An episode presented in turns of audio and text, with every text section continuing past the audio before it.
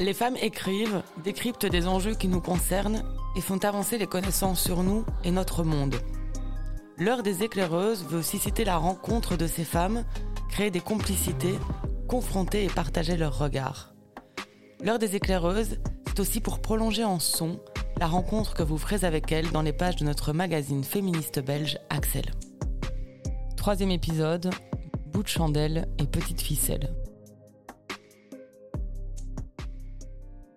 Des factures d'eau et de gaz qui explosent, une crise sanitaire et sociétale qui n'en finit pas, une inflation qui galope, des courses alimentaires impayables si on veut manger des produits de qualité, une pension qui s'érode et toujours ce fichu statut de cohabitante qui empêche de vivre ensemble pour vivre mieux. Les matières économiques ont un impact direct sur le portefeuille des femmes et sont donc au cœur des préoccupations de certaines féministes. Car pour s'en sortir, pour espérer un jour vivre plus dignement qu'avec des bouts de chandelle, il faut comprendre les ficelles du système capitaliste. Pour discuter de tout cela, nous avons mis autour d'une table deux expertes passionnantes et passionnées. Christine Mailly est secrétaire générale du réseau wallon de lutte contre la pauvreté. C'est aussi une militante de terrain bien connue, engagée en faveur d'une société plus collective. La précarité, elle la côtoie tous les jours. Elle défend, sans mâcher ses mots, les plus mal lotis du pays. Et puis de l'autre côté de la table, Aline Farès, autrice et militante. Aline est une ancienne employée du secteur bancaire. Ses recherches portent sur la régulation de la finance post-crise des subprimes. Elle a aussi lancé un blog et anime des conférences gesticulées pour se défendre contre la financiarisation du monde. La première question que je vous pose, mesdames, c'est quel est le rapport des femmes à l'argent? Le rapport à l'argent aujourd'hui, c'est quand même euh, massivement trop peu de revenus par rapport à la réalité économique à affronter, donc à ce que coûte la vie aujourd'hui, mais aussi à comment on assume un ménage. Il y a quand même aussi euh, beaucoup beaucoup de femmes qui sont seules à assumer euh, dans un ménage avec des enfants, parce qu'elles sont en monoparentalité pour veuvage, divorce, maltraitance, qui fait qu'il y a rupture, etc.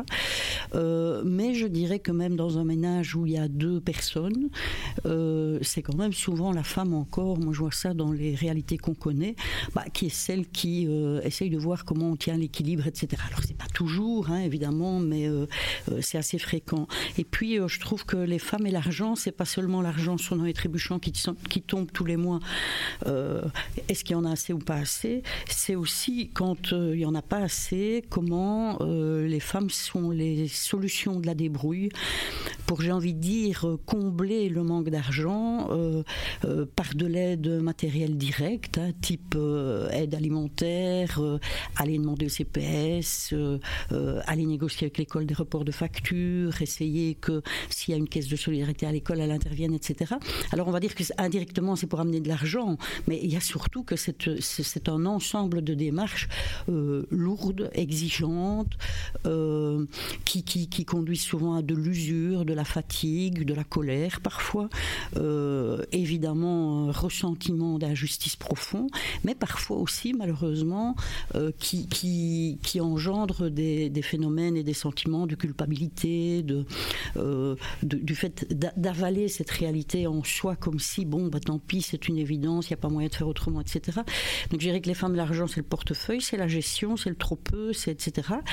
Euh, c'est aussi évidemment des boulots, bon, parce qu'il y, a des femmes qui travaillent évidemment beaucoup, euh, ben, des boulots avec des salaires qui ne sont pas à la hauteur de ce qu'il faut affronter dans la vie, euh, soit parce qu'ils sont en temps partiel contraints euh, très souvent, puisque ben, on le sait, il faut organiser sa vie de famille, il faut gérer les enfants, etc. Mais il y a plein d'employeurs aussi qui contraignent au temps partiel pour leur intérêt à eux, également même à temps plein parce que les salaires sont beaucoup trop bas. On voit bien les combats aujourd'hui quand on voit qu'on a encore des combats pour arriver à 14 euros brut, brut de l'heure, ce qui est euh, euh, rien, j'ai envie de dire, pour vivre. Donc euh, c'est pas simple. Je pense aussi qu'on voit aussi les femmes et l'argent dans le monde des indépendants, avec des femmes aidantes, mais aussi des femmes parfois avec un statut d'indépendante et une situation pas facile. On, connaît ça pour la garde d'enfants à domicile, par exemple.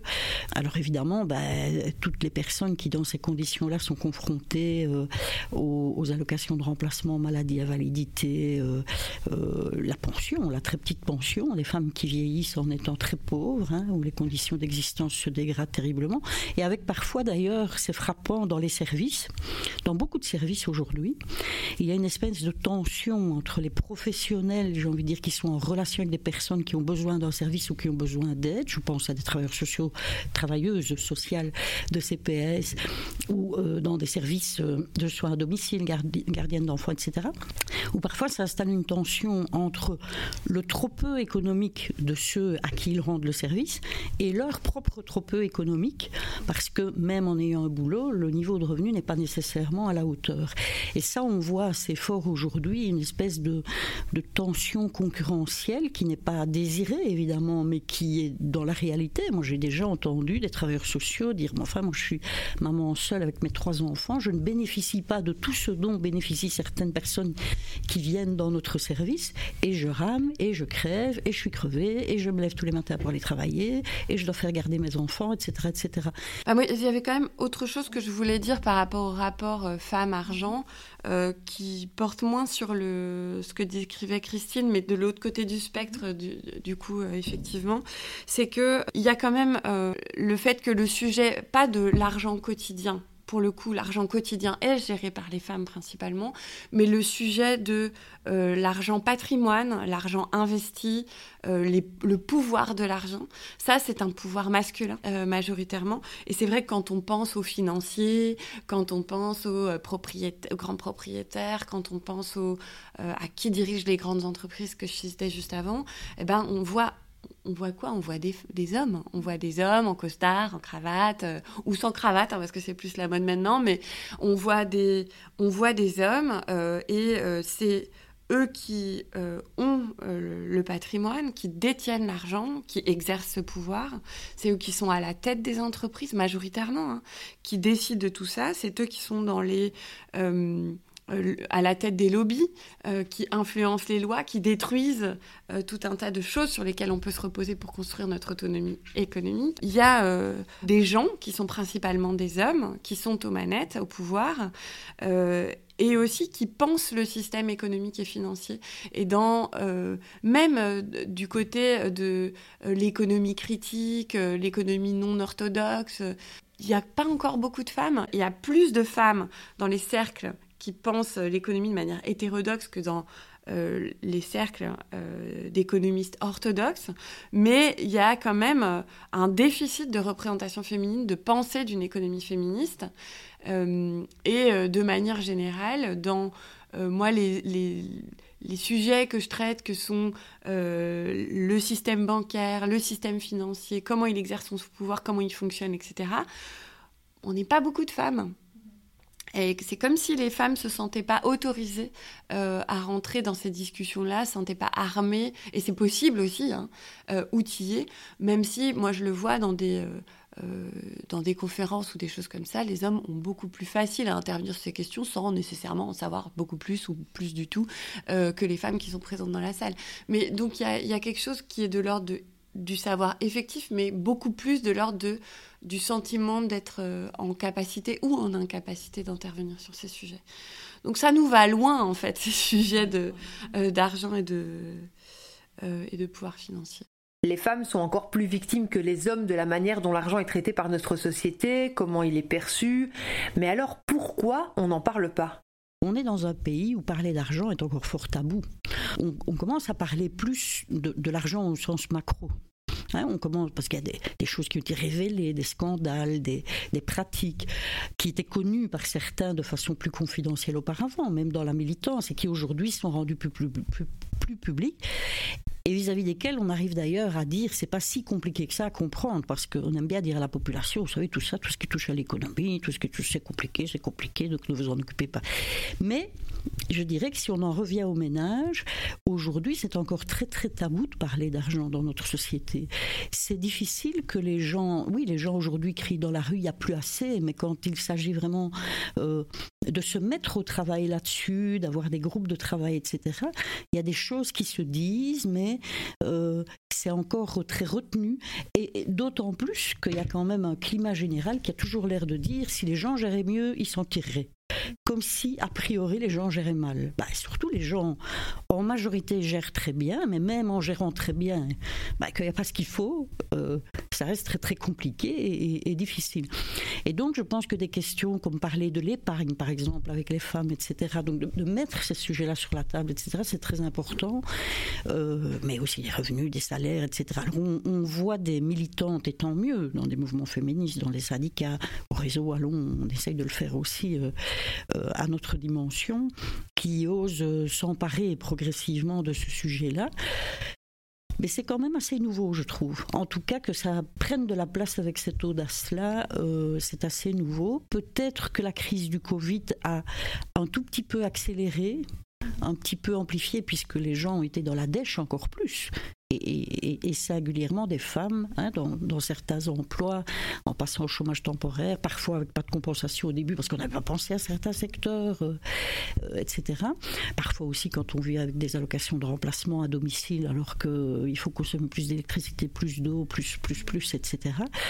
Donc je, pense que voilà, les, les, crises, si on peut dire que ce sont des crises, puisque ce sont plutôt des conséquences d'un système, hein, mais elles, elles servent aussi à, à faire émerger des choses qui parfois étaient laissées un peu sous le boisseau. Maintenant, c'est comment ne pas les laisser se réendormir. Quoi. Et je pense que cette réalité-là euh, en fait partiellement partie.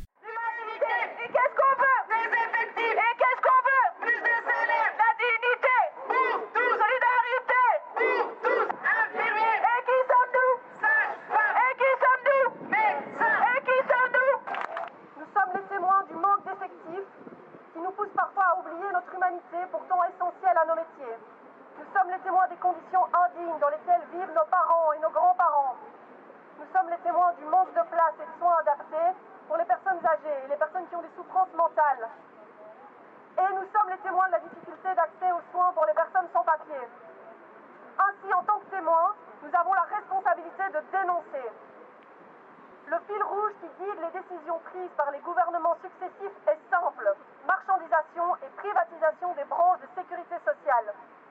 Nous sommes de plus en plus nombreux et nombreuses à revendiquer un financement de la sécurité sociale en fonction des besoins de la population et non des économies que l'on devrait soi-disant faire. Nous sommes aujourd'hui déterminés à changer la logique. Nous ne nous arrêterons que lorsque nous obtiendrons ce qui devrait être la norme, un financement pérenne des soins de santé gestion par les travailleurs et les patients.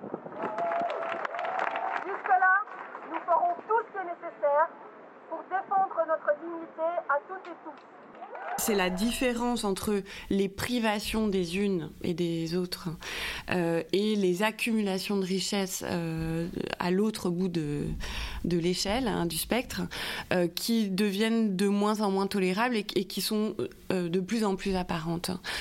c'est notamment le travail qui a été fait par toute une série de chercheurs, d'artistes, mais aussi des, associations comme Oxfam avec le, les publications sur les millionnaires, les milliardaires de ce monde. Tout tout un, travail qui a, euh, sur fond de crise financière 2008, avec cet éclatement euh, où on a d'un côté des gens qui ont énormément d'argent, qui parie sur nos existences euh, et qui continue à se faire de l'argent même quand la crise éclate. Ça, c'est un côté. Et de l'autre côté, euh, des personnes qui se retrouvent privées de domicile, euh, qui sont expulsées de leur logement, qui se retrouvent à vivre dans leur voiture, à vivre dans la rue, etc. Et ce truc a été visible immédiatement, dès 2008, parce que c'est là que ça s'est joué et que ça s'est matérialisé. Et je pense que là, la deuxième grosse couche qu'on se prend avec 2020, la crise Covid, la gestion de cette crise, euh, il y a d'autres choses qui apparaissent et qui sont dites, c'est comment il y a des grandes multinationales, euh, que ce soit euh, la vente en ligne, donc on va les citer, hein, les, Amazon et compagnie, que ce soit les, même les supermarchés par rapport aux petits commerçants, l'industrie du luxe, tout le secteur pharmaceutique, Là, on a des entreprises qui font, qui accumulent des profits complètement délirants, euh, et derrière des propriétaires de ces entreprises, des créanciers de ces entreprises qui accumulent aussi de l'argent.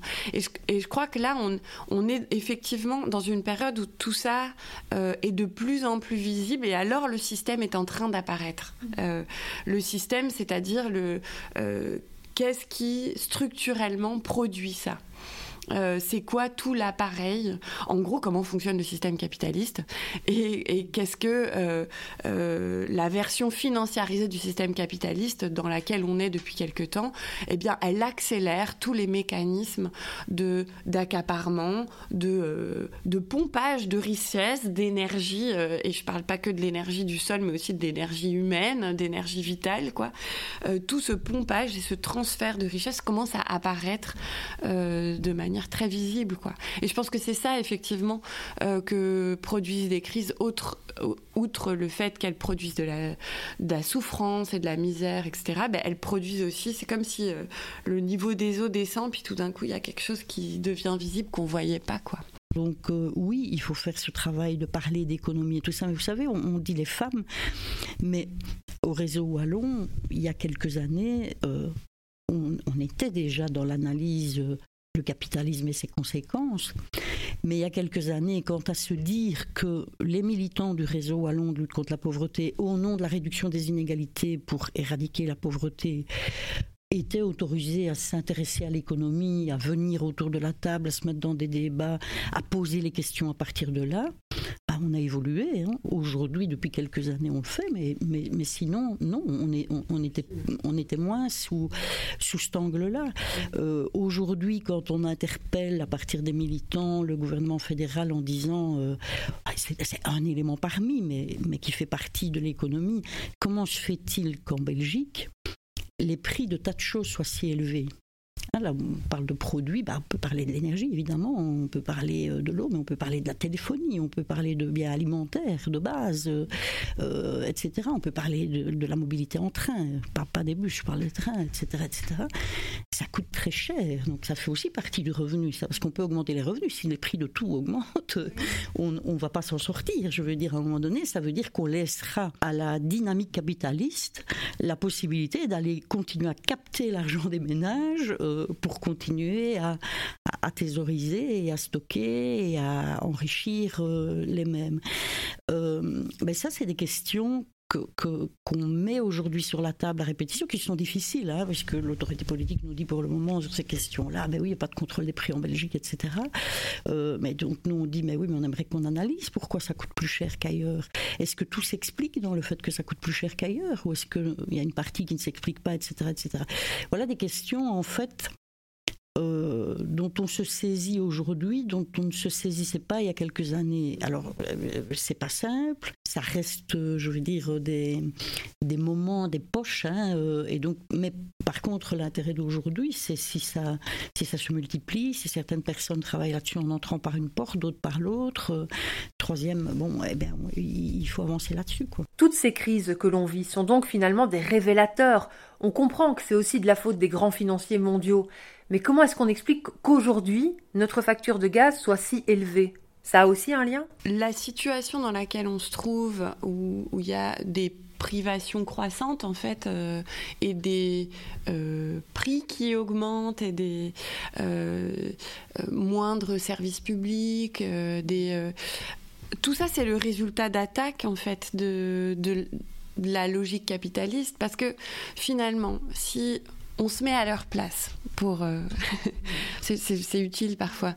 Euh, si on se met à leur place en gros donc leur place c'est-à-dire ceux qui ont beaucoup de patrimoine beaucoup de capital euh, il y a un truc un peu délirant dans ce système qui fait que quand on en a on en veut toujours plus. Bon ça après il y en a qui disent que ça relève de la pathologie on peut dire aussi que c'est le syndrome d'un hyper bon fonctionnement dans le système tel qu'il est hein, de chercher à accumuler à ce point là bref ce ce, délire d'accumulation ne s'arrêtant jamais, euh, puisqu'il arrive jusqu'à des trucs dont on n'arrive même pas à comprendre ce que ça représente, euh, les multimilliardaires euh, que, que, listent des, journaux comme Forbes. Donc, comme on est vraiment dans ce truc d'hyper-accumulation et qu'on a des gens qui ne veulent pas s'arrêter, eh bien, ils ont trop d'argent en fait. Euh, il, y a des surplus d'argent euh, délirants, dont, parce qu'une fois qu'ils ont euh, cinq baraques, deux bateaux, un avion, toutes les œuvres d'art qu'ils veulent pour remplir ces, cinq baraques et ces bateaux, enfin, je veux dire, à un moment donné, il n'y a plus besoin d'augmenter. Donc il y en a trop. Même en allant jusqu'au bout du délire de possession de biens, il y a un moment donné où il y a trop d'argent. Et donc du coup, ce surplus d'argent, avant même d'arriver là, hein, il est investi. Euh, c'est-à-dire que c'est du capital qui va aller euh, euh, dans des entreprises, par exemple, ça fait des actionnaires d'Amazon, ça fait des actionnaires d'Apple, ça fait des actionnaires de Carrefour, enfin ça fait des actionnaires de tout ça. Ça fait des créanciers des États aussi, qui achètent la dette des États, ça fait des créanciers de toutes les entreprises que je citais, des aéroports, tout ce que vous voulez. Ça fait aussi des gens qui sont en fait, on, peut, les, on peut les voir comme ça, comme des, des gens qui cherchent des débouchés pour leur capital. C'est-à-dire ils ont plein de capital et c'est où est-ce qu'on va le mettre? Il faut qu'on possède quelque chose, il faut qu'on investisse quelque part.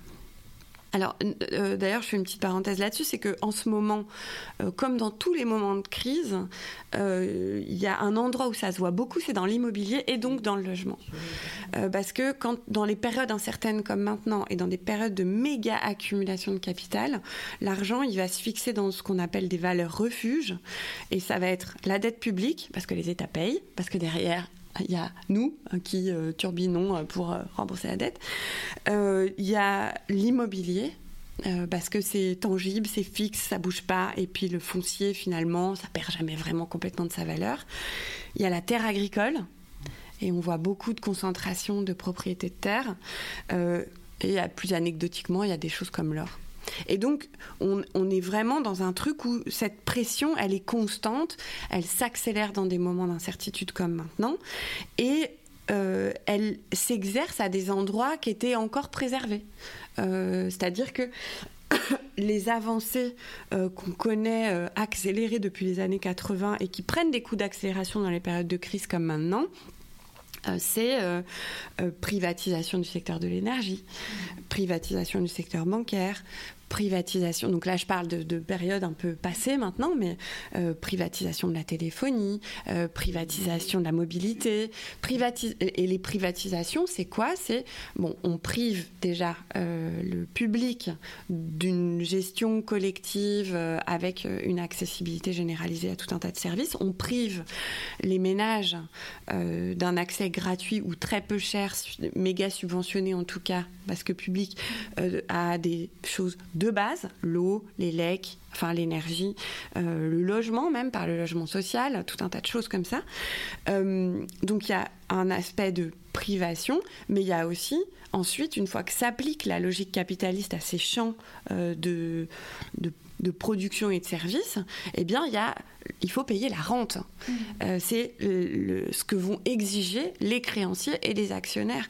Et cette rente, bah, c'est c'est ça que décrivait Christine.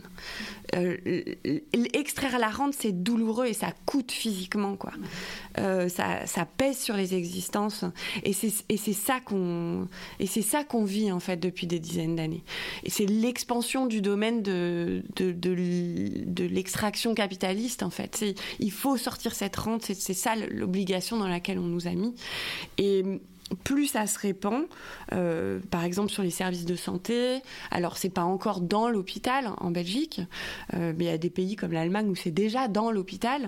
Enfin, cela dit, en Belgique, ça va être dans l'hôpital à certains endroits, ça va être dans les services de nettoyage, la, restauration, le parking, des choses comme ça. C'est pas encore dans les lits, euh, mais ça l'est dans les, soins, pardon, les, maisons de retraite, par exemple. La privatisation des maisons de retraite, c'est un truc qui avance à une allure folle.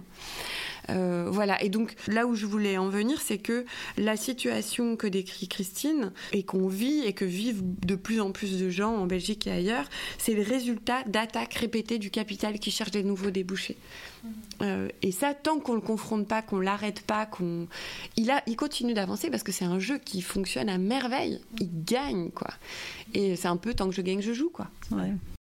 Et avec presque euh, ça c'est le côté choquant, hein, c'est que euh, avec une, partie de l'autorité publique qui dit et il faut dire merci parce qu'heureusement il sait bien. Euh, sinon, on n'en sortirait plus, puisque je, dirais que le truc qui est aussi violent, que c'est que la couche qui s'ajoute sur l'ensemble de cette euh, mécanique-là, c'est d'arriver à faire passer dans la tête de la population, mais qu'en fait c'est très bien parce que l'État ne saurait plus. L'État est exsangue, donc euh, on est sauvé en quelque sorte par euh, l'argent privé, la privatisation, euh, les modèles des fondations qui influencent la manière dont, on, organise une, série de systèmes sociaux, etc. Et, en arrivant à faire passer l'idée que l'État ne saurait plus, alors évidemment ça c'est parce qu'il y a une déconnexion d'analyse avec la fiscalité, en effet, hein, comment est-ce qu'on capte la richesse, comment est-ce que l'autorité publique s'autorise à avoir quelque chose à dire au, privé, au marché privé. Et ça, c'est terrible parce qu'on entend beaucoup ça dans la population. Moi, j'entends beaucoup ça. Et autant chez les femmes que chez les hommes, dire mais, qu'est-ce que tu veux, c'est plus possible, quoi, l'État n'a plus d'argent, c'est normal, il ne serait plus. Euh, donc euh, ce, truc du, désaveu, euh, allez, je ne vais pas me fixer là-dessus, mais des, des opérations comme UVA for Life, etc., font croire ça. Qu'est-ce qu'elles envoient comme message à la population? Elles envoient comme message à la population, vous voyez, l'État lui tout seul ne saurait plus réduire la pauvreté, etc. Hein, Puisqu'on on, ne va pas à ce moment-là expliquer les vraies clés qui sont possibles, que l'État assume en prenant des décisions qui permettent en effet de remplir des caisses collectives, etc. Bon, l'État ne serait plus, donc vous voyez, c'est vous les citoyens qui devez euh, remplir les caisses hein, encore, euh, alors que vous le faites déjà dans le fond, hein, par vos contributions, par etc. etc.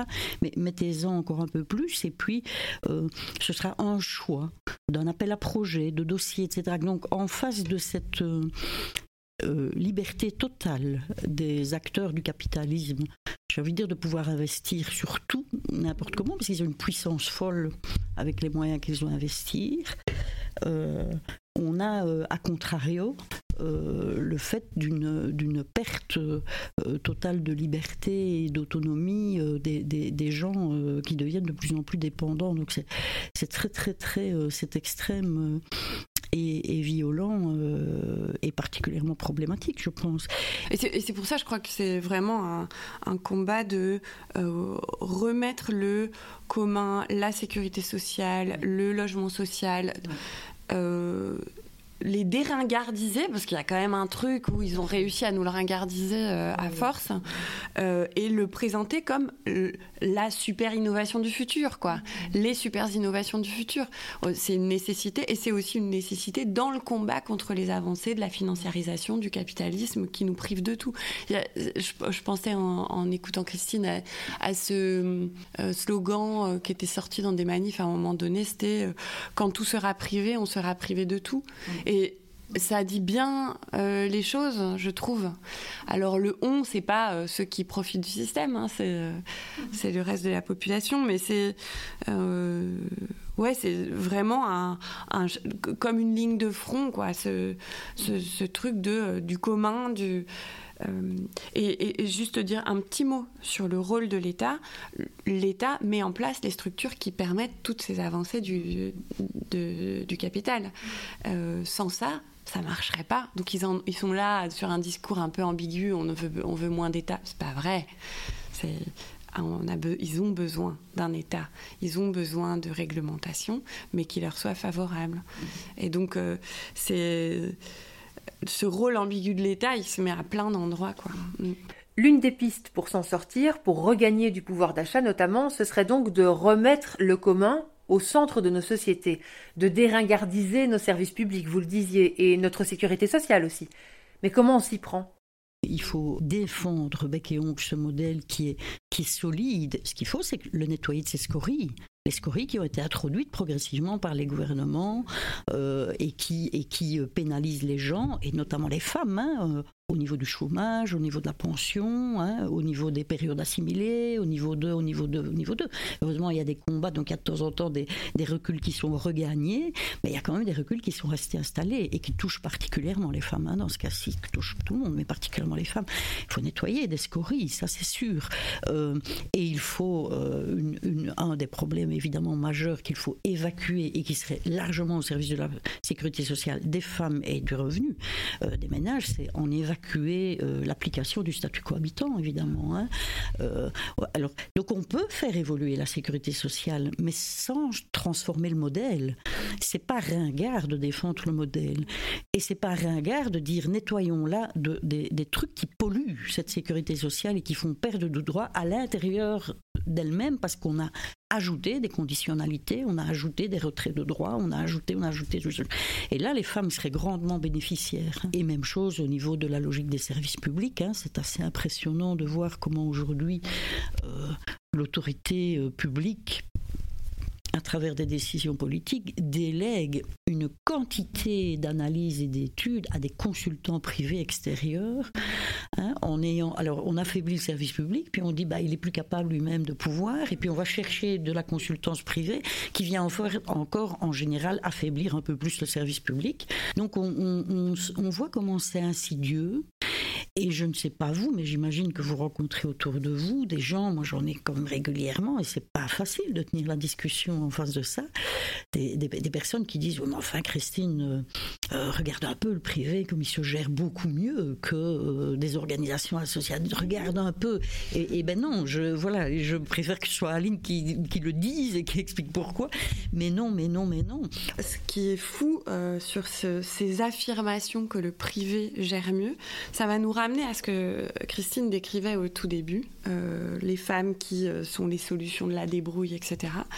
C'est que le, la soi-disant efficacité du privé, euh, on peut la voir si on ignore absolument tout autour. C'est-à-dire l'entreprise en elle-même est une œuvre d'extraction de valeur euh, et de production de euh, valeur pour ses, propriétaires, ses actionnaires, ses dirigeants. Mais euh, il faudrait regarder l'ensemble. C'est-à-dire si on a par exemple une entreprise d'énergie privée qui est dans une logique de profitabilité, il faut que ça fonctionne, etc. On peut la regarder et se dire waouh, elle est super efficace malgré l'adversité, malgré les problèmes d'approvisionnement, d'infrastructure, de tout ce qu'on veut elle est hyper efficace, elle continue à produire du, rendement pour ses actionnaires, etc. Mais qu'est-ce que ça produit par ailleurs? Et ça, c'est toute la partie invisible ou invisibilisée, euh, mais de moins en moins, euh, de euh, problèmes graves d'accès à des choses aussi fondamentales que l'eau, l'électricité, le chauffage et, et puis tous ces tous ces besoins euh, fondamentaux qu'on a pour, euh, pour fonctionner dignement. Quoi. Et, et, donc, euh, je crois que cette, cette efficacité, il faut vraiment la casser quoi. Ce discours de l'efficacité du privé, il faut le casser parce que c'est un c'est un discours qui ignore complètement euh, ce qu'il produit sur les corps. Mmh. Euh, et il y a également euh, et ça c'est un, truc ce, ce, lien entre pouvoir financier et les corps, il est très bien exploré par un, des féministes latino-américaines et dans, dans, leur mouvement il y a, y a quelque chose qui est dit qui est fort aussi, qu'elle parle du pouvoir financier comme d'un pouvoir terroriste et je pense qu'il faut le dire parce que il produit de la terreur euh, chez les gens, dans les ménages, dans les corps de nouveau, et, euh, on a honte, et, donc il y a, une espèce de euh, des, gens qui portent individuellement la responsabilité de ce qui est produit par euh, par tout ce système qu'on décrit. Et alors, quand même, pour mentionner un autre endroit où vraiment, moi, ça me fait hurler de rire, euh, voire euh, pleurer parfois, mais quand on dit que le système financier est mieux géré en, en tant que système privé, je reprends juste pour l'anecdote, mais l'histoire de Dexia, Crédit communal de Belgique, 150 ans, privatisation d'Exia 10 ans, 150 ans, pas de problème, 10 ans, faillite. Voilà, 10 ans de gestion privée, la banque est en faillite. Donc euh, non, euh, le privé n'est pas un bon gestionnaire, faut arrêter avec ça quoi. C'est alors il y a peut-être des choses qui sont faites d'une manière euh, il y a peut-être des idées qui sont produites là, euh, bien, entendu, et des, des choses qui, qui sont euh, bonnes euh, dans des, des, façons de, de fonctionner, des, innovations, diverses choses, mais il y a, je, je, crois vraiment foncièrement qu'il n'y a pas besoin de ce niveau d'accaparement pour que l'humanité soit capable de produire des idées intéressantes et qui sont valables pour la majorité de la population. Quoi.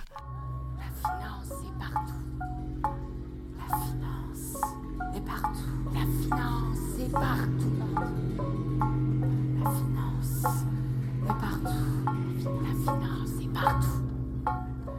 La finance est partout. Elle donne un prix à la terre, aux semences, aux céréales, au lait, aux animaux. La finance se nourrit de nos dettes, façonne les paysages et détermine notre façon d'accéder à ce besoin fondamental qu'est l'alimentation. La finance est partout et l'argent déborde. Les milliards et millions de milliards des banques, des fortunes démesurées et des dettes abyssales nous sifflent aux oreilles à l'écoute des nouvelles. Désorcelons la finance pour nous remettre en mouvement, nous donner de la force, de la force,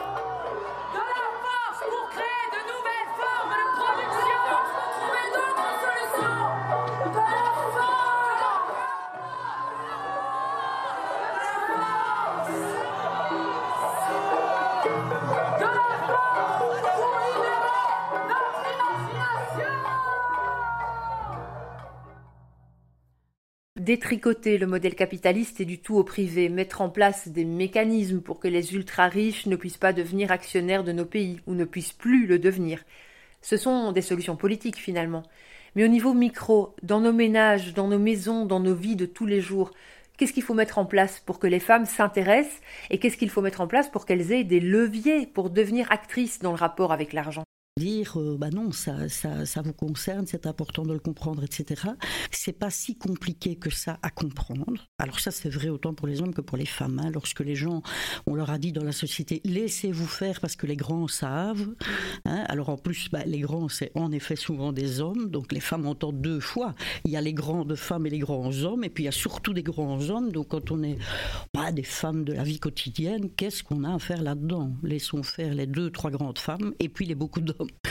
euh, et donc, il faut déjà déconstruire le fait que c'est pas si compliqué que ça. Alors, on n'a pas dit que c'était complètement simple. On n'a pas dit qu'il ne fallait pas euh, des spécialistes femmes, beaucoup si possible, de plus en plus, et hommes, pour euh, aller comprendre vraiment les dessous et tout ça. Mais, les logiques générales, les, les, les mécanismes généraux, le lien entre la grande finance et la finance du quotidien, le lien entre comment se fait l'argent, comment se défait l'argent, comment se prend l'argent, à qui il est pris, à qui il n'est pas pris, euh, hein, ce, que, ce, que, veulent dire des, des, contributions collectives et par contre garder pour soi, etc.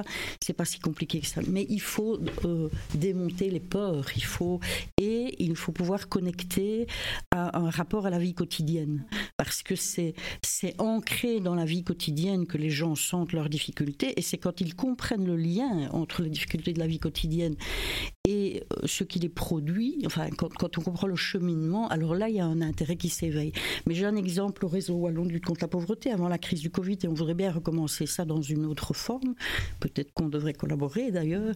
Euh, on avait commencé à inviter des économistes au réseau wallon et en fait de, de, de, demander à ces économistes de jouer le jeu, d'être soumis à la question par les témoins du vécu militant. C'est comme ça que les personnes sont nommées chez nous au réseau wallon.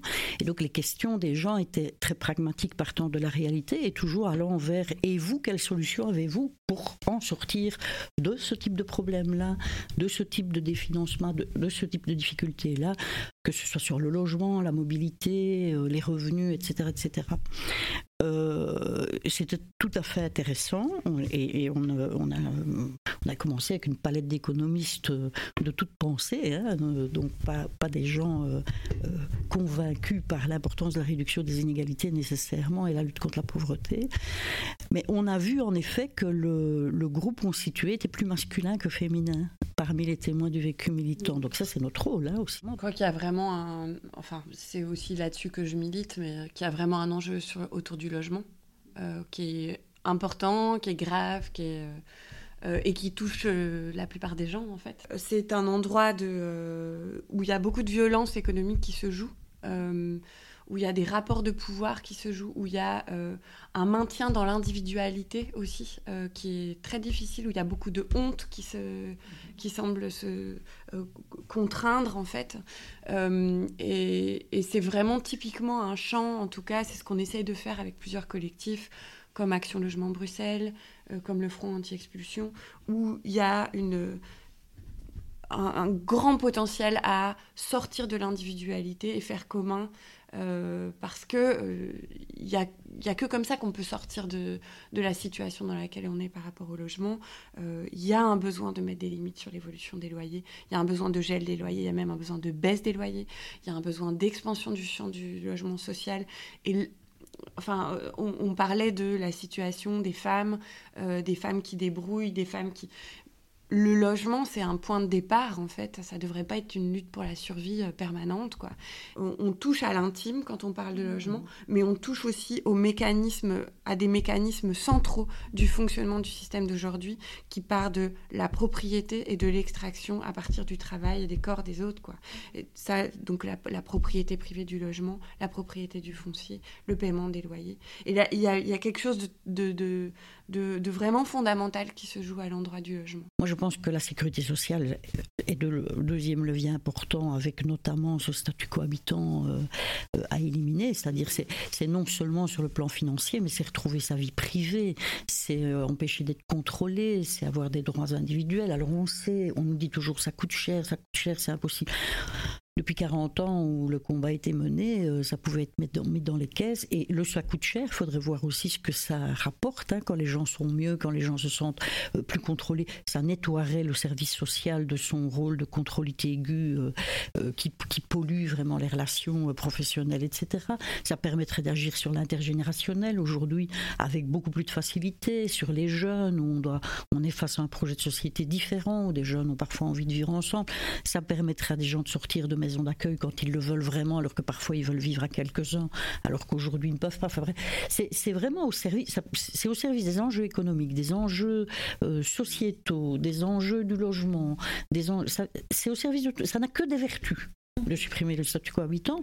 Et donc, c'est évident que la somme qui sortira pour le supprimer, évidemment en faisant attention aux droits dérivés, hein, il ne faut pas appauvrir, mais il y a moyen de le régler, ça a déjà été étudié, ça n'a que des vertus sur tous les enjeux sociétaux. Et donc, à moyen terme, ça va rapporter beaucoup plus, même si on parle bassement matériellement, je veux dire, de euh, coût-bénéfice. Hein. euh, donc je pense que c'est un, deuxième chantier, Sécu et ça, à côté du logement, moi ça me paraît très important. Et puis renforcer ce qu'on disait tout à l'heure, s'autoriser à s'occuper de tout ça. Euh, alors c'est pas simple, hein, ça, parce que s'autoriser à s'occuper de tout ça, c'est pas qu'une question de volonté dans sa tête de dire ah dommage je vais m'autoriser. C'est euh, comment les acteurs du tissu euh, en relation avec le monde populaire, le monde associatif, etc. créent des poches, créent, des espaces, créent des conditions qui font que euh, même des gens euh, en grande difficulté, affaiblis, etc., euh, peuvent se raccrocher à ça pour comprendre, pour investir, etc. En soutenant, moi j'ai toujours ça, les plus forts des plus faibles. Il y a des faibles qui sont effondrés, ok, mais parmi les gens opprimés, il y a des plus forts. Et donc, comment on va capter les plus forts? Pas du tout en abandonnant les plus faibles, mais c'est parce que comme c'est comme ça qu'on crée un mouvement, euh, etc. Et avec un cadre protecteur, pas au sens euh, assistentiel du terme, hein, euh, enfin au, sens condescendant du terme, un cadre protecteur parce qu'il y a des gens qui dans la lutte prennent plus de risques que d'autres. C'est clair que si on est confronté à des problèmes de logement et qu'on doit aller à l'affrontement direct d'un propriétaire, on peut perdre son logement. Donc c'est quoi les intermédiaires qui vont aider à mener cette lutte pour que les personnes n'aient pas un effet boomerang sur elles? Donc il y, a un cadre protecteur euh, euh, à mettre pour que la lutte soit solidaire jusqu'au bout. Comprendre, apprendre, détricoter, remettre en commun et surtout renforcer la sécurité sociale font partie, selon Christine et Aline, des pistes à suivre pour avancer sur le chemin de l'autonomisation financière des femmes. C'était l'heure des éclaireuses avec Aline Farès et Christine Mailly. Merci de nous avoir écoutés. À très bientôt.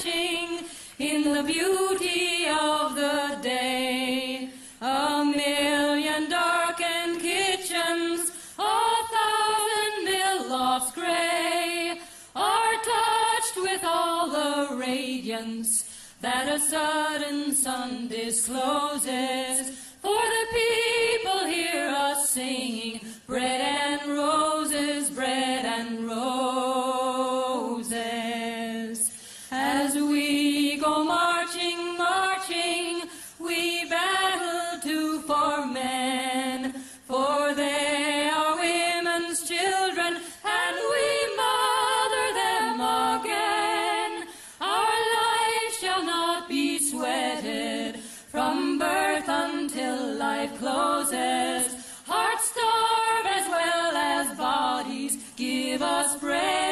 Give us roses.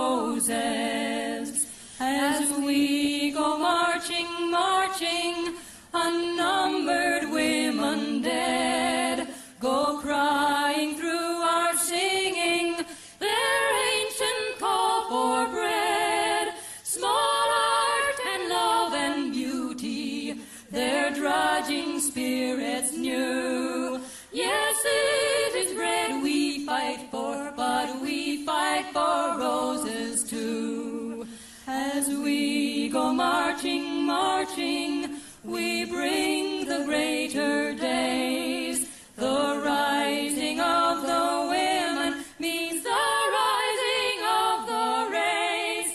No more the drudge and idler tend that toil where one reposes, but a sharing of life's glories